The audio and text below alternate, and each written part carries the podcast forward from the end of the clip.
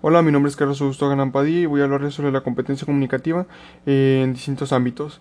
La competencia comunicativa es la capacidad de una persona para desenvolverse de forma adecuada y eficaz en una determinada comunidad de habla profesional. Es uno de los ámbitos más importantes a desarrollar a la competencia comunicativa, ya que de tal manera que uno se expresa consigue un mejor desempeño profesional.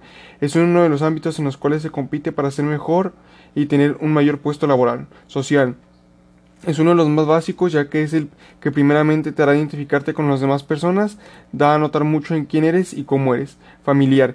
Es el primer ámbito en el que realizaremos la competencia comunicativa ya que aquí es la raíz de nosotros como personas, aquí aprenderemos a hablar y a dirigirnos con otras personas, académico.